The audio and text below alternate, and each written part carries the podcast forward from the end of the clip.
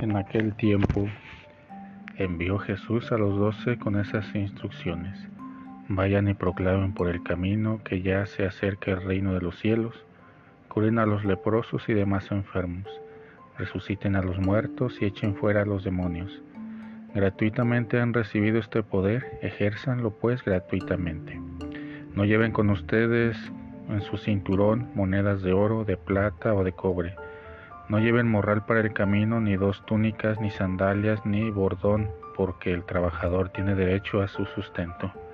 Cuando entren en una ciudad o en un pueblo, pregunten por alguien respetable y hospédense en su casa hasta que se vayan. Al entrar saluden así, que haya paz en esta casa, y si aquella casa es digna, la paz de ustedes reinará en ella. Si no es digna, el saludo de paz de ustedes no les aprovechará y si no los reciben o no escuchan sus palabras, al salir de aquella casa o de aquella ciudad, sacúdanse el polvo de los pies. Yo les aseguro que el día del juicio, Sodoma y Gomorra serán tratadas con menos rigor que esa ciudad. Palabra del Señor. Que haya paz en esta casa. Jesús vuelve a recordar a sus discípulos sobre lo que es lo esencial, lo fundamental en el desarrollo de su misión. Pareciera que la propuesta de Jesús de nuevo contradice toda lógica. Con Jesús menos es más, es decir, que Jesús pide a sus discípulos que se desprendan de lo superfluo, de las cosas que llevaría cualquier misionero o viajero. Los quiere ligeros de equipaje, quiere que lleven tan solo lo necesario.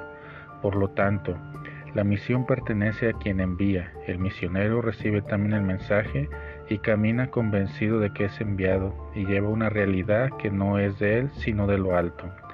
El centro del mensaje es el mismo Jesús, su reino, un reino de justicia y de paz. Los enviados están invitados a anunciar el mensaje del reino a todas las personas.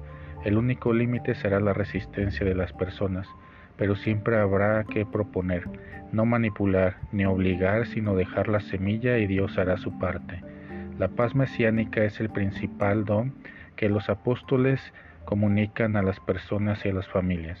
Es importante continuar con esta misión ahora como nuevos discípulos, anunciar y promover la integridad de la paz, recorrer los senderos que nos llevan a construir y hacer fructífera esa paz.